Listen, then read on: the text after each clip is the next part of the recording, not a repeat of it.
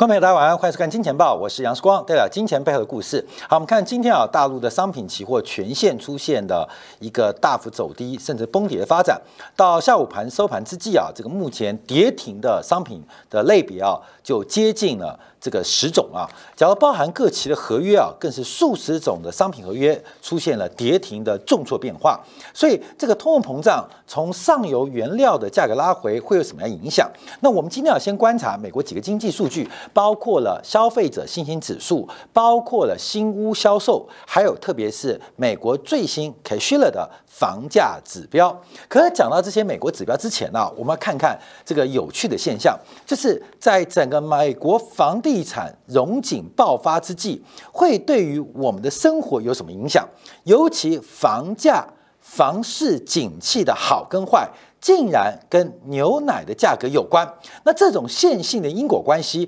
到底发生什么样的一个发展啊？我们先从啊，在今年年初最为狂飙的木材期货做掌握。这个木材期货啊，在今年年初啊，一度是大幅的走升，来到了一七三三啊，每这个应该是每板啊，每千板材啊，一千七百三十三块美金。随着五月十号接到高点之后，这个价格一度是出现腰斩在腰斩，从一七三三一度跌到了五百块美元啊。一度跌到五百块美元，可最近啊，这个木材的价格也是以每千板材价格当中啊做观察，又重新出现了一个反弹跟变化。特别到十月二十六号，我们看到每千板英尺的这个木材期货的价格已经来到了七百三十五块美元，也就是相对于今年八月份的低点反弹有将近五十 percent。那我们要观察木材期货为什么会再度飙升，有几个以下的原因啊。第一个是加拿大西部的产量。正在下滑。我们知道，美国房地产的木材很多是从加拿大来进行加工、来进行进口的。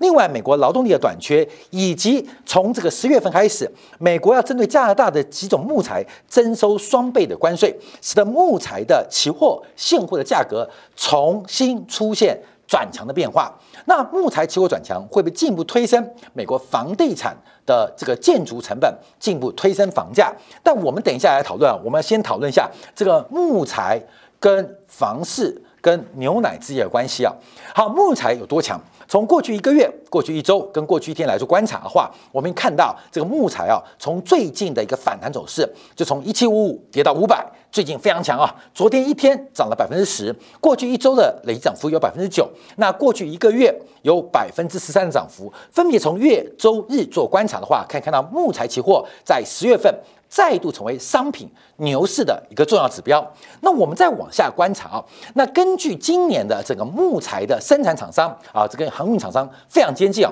今年的总利率、总利润呢，增长了高达百分之两千以上。也就是今年啊，北美五大的生产厂商木材的生产厂商，他们走利润、走利润啊，相对于过去几年是有二十倍的。暴利出现，所以我们可以看到，不管是英特福，包括加拿大林业纸业公司，包括汇好，包括嘉林嘉福林业啊，几几个北美最大的木材厂商啊，基本上的营收跟盈余都是非常非常的亮丽。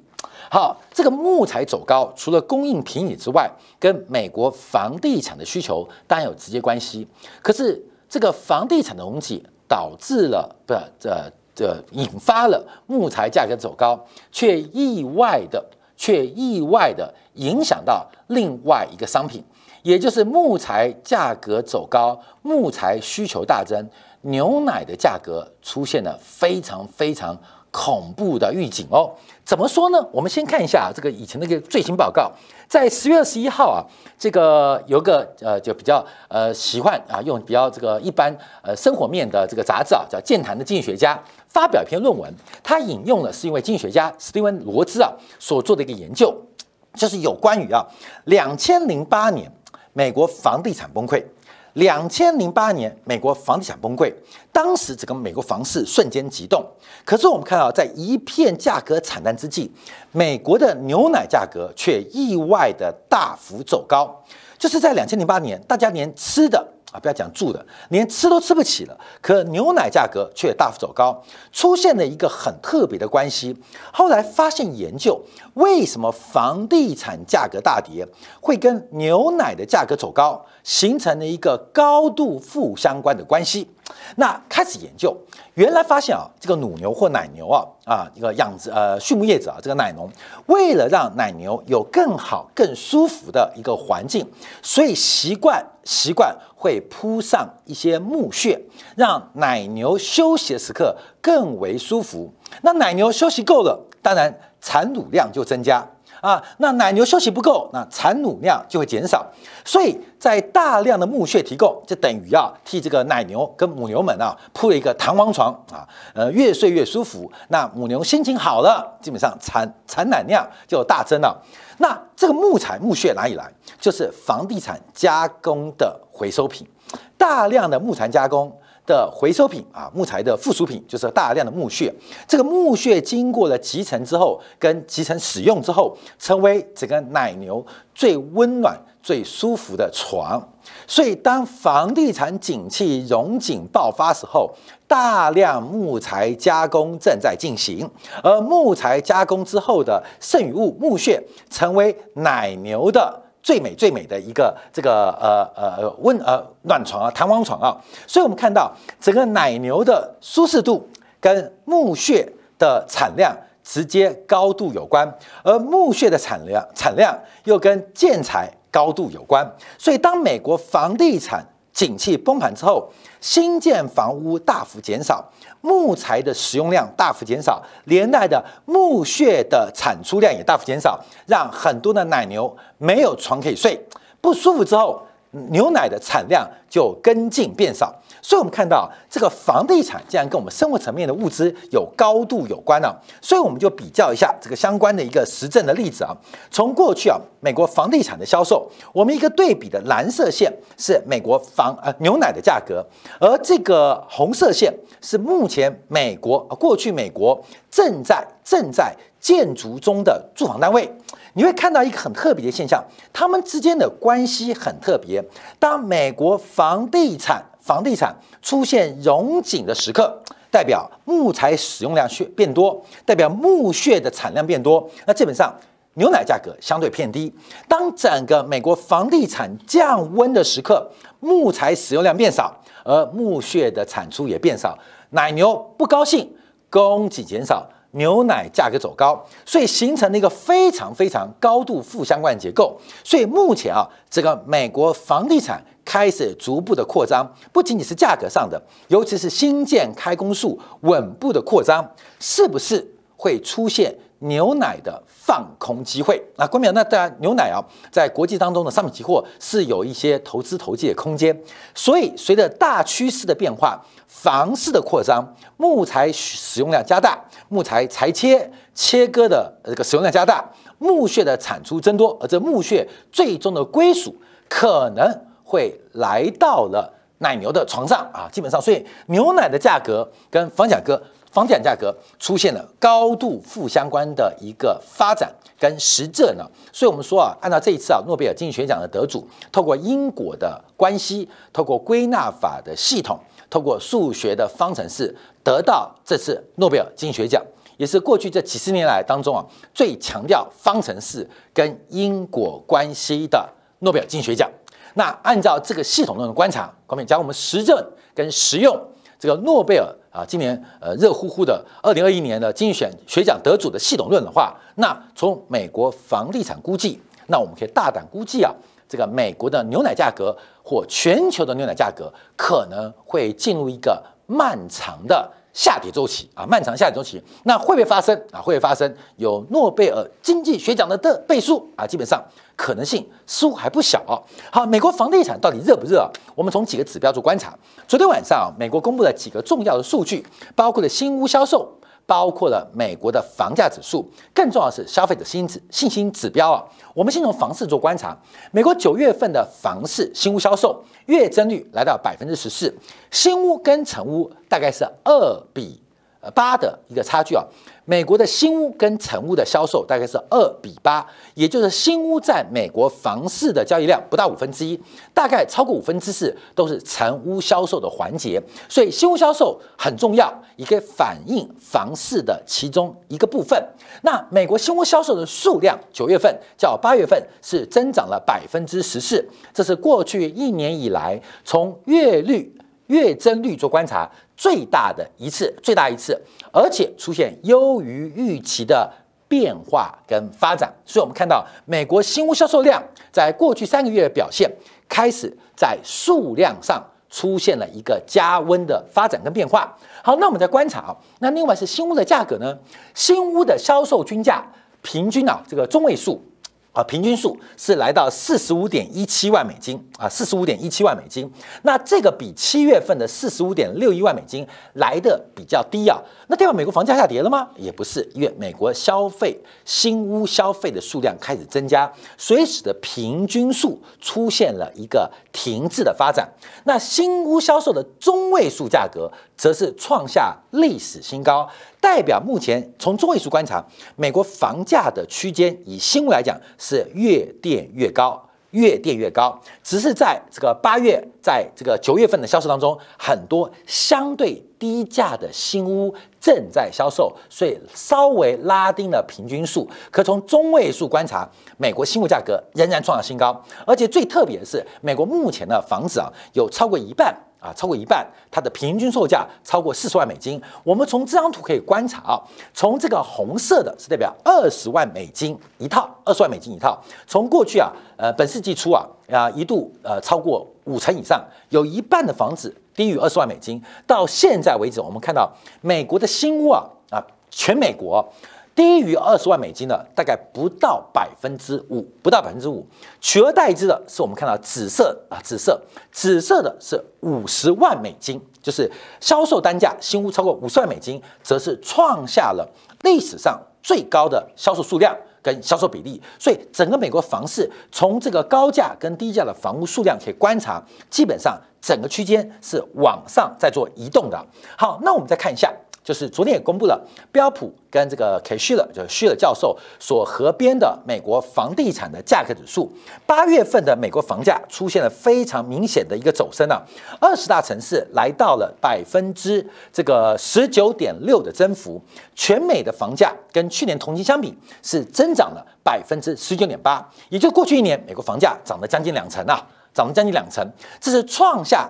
纪录史上。最高的记录，而这个记录是从一九八八年开始，这是一九八八年以来有史以来最高的一个年增率。那这个年增率快到什么地步？关面我们看一下哦，因为过去啊，过去这十年当中，美国房地产价格是只涨不跌的，是只涨不跌的。在只涨不跌的背景跟记之下，美国房价在今年再度创下了一个非常惊人的涨幅，不管是全美房价还是二十大房价。还是前十大城市房价都是出现大幅走高，而且关淼特别留意哦，前十大增长这个城市涨幅是十八点六一，二十大涨幅是十九点六六，全美的房价是十九点八四，代表关淼不是都会在涨哦，美国房地产价格在从城市的牛市。往乡村或往乡镇地区在蔓延，所以十大前十大城市的涨幅竟然落后于全美的房价涨幅，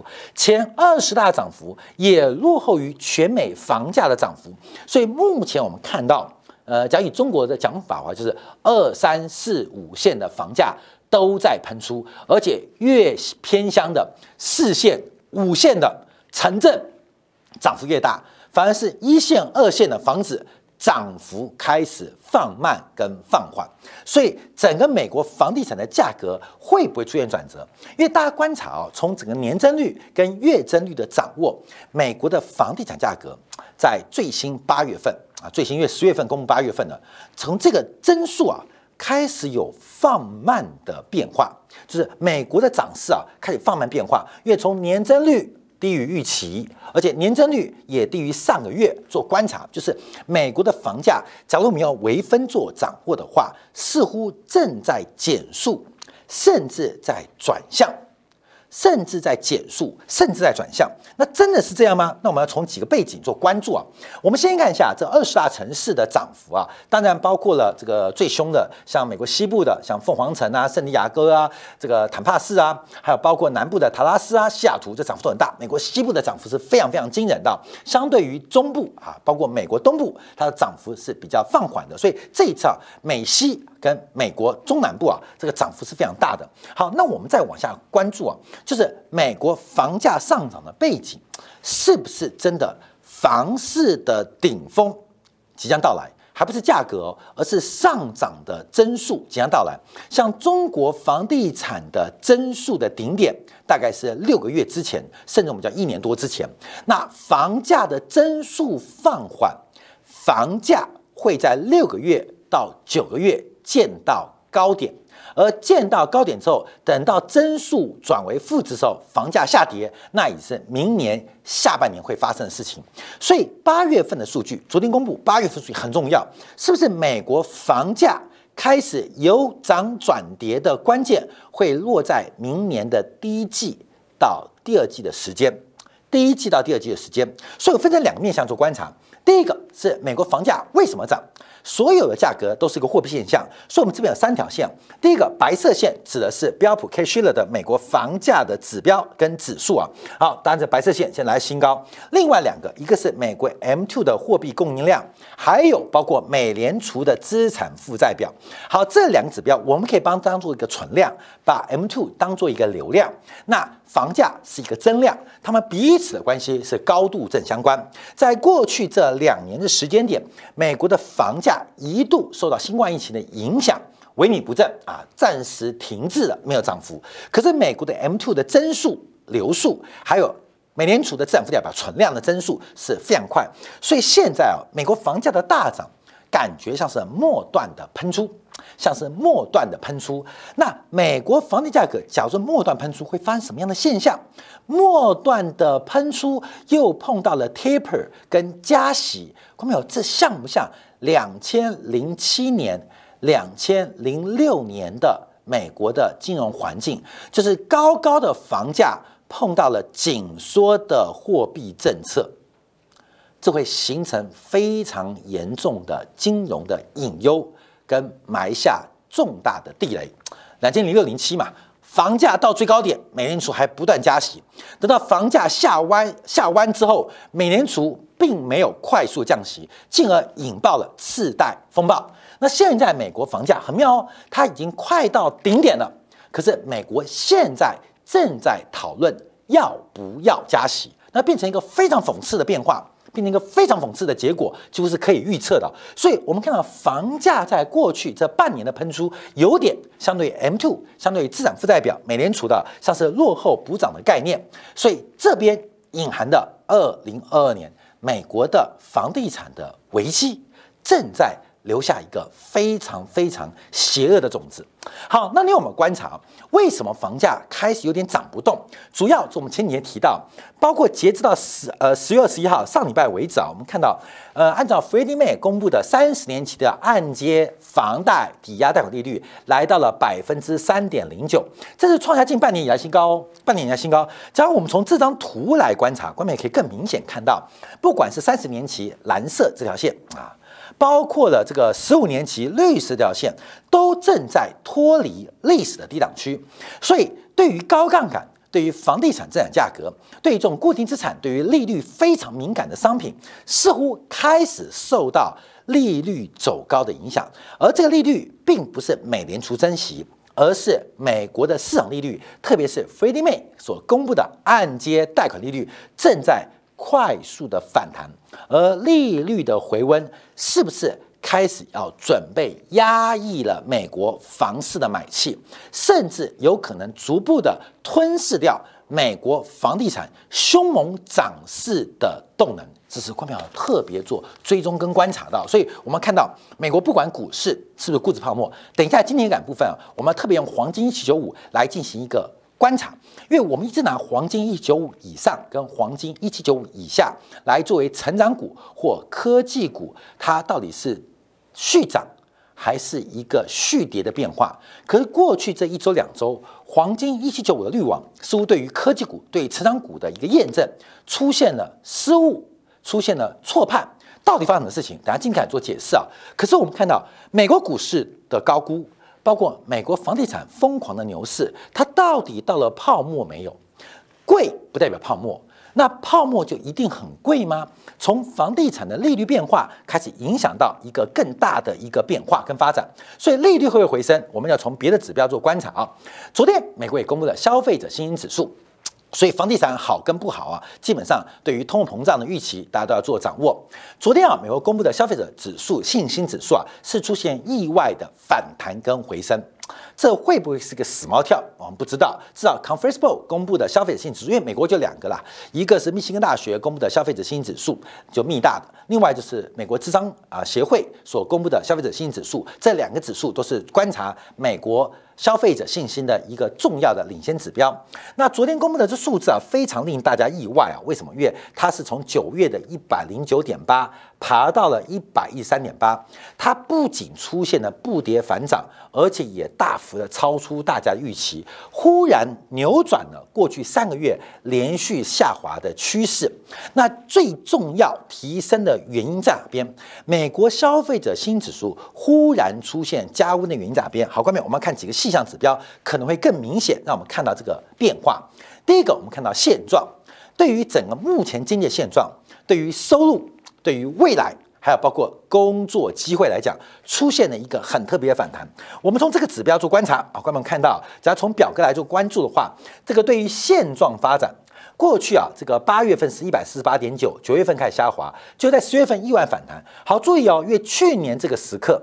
去年这个时刻是一零六点二啊，相对指标，因为去年啊，大概这个新冠疫情还在进行这个第一阶段的扩散，还有这个社区隔离，但现在跟去年相比是出现了非常明显的一个转强。那我们要跟谁比？跟二零一九年的十月相比。因为二零一九年十月跟二零一八年做相比的话，我们看到当时是景气的高峰，二零一九年甚至有美联储三次降息的背景，所以我们看到这个十月跟二零一九年的。这个呃时呃时间呢做对比的话，我们看到美国的消费者信心正在快速的回笼。好看指标不准，看数字可能看不出来。我们从形态做观察，这边有两个，一个是蓝色的现状指数，一个是橘红色的预期指数。那我们要注意到，因为现在二零一八一九在这个阶阶段，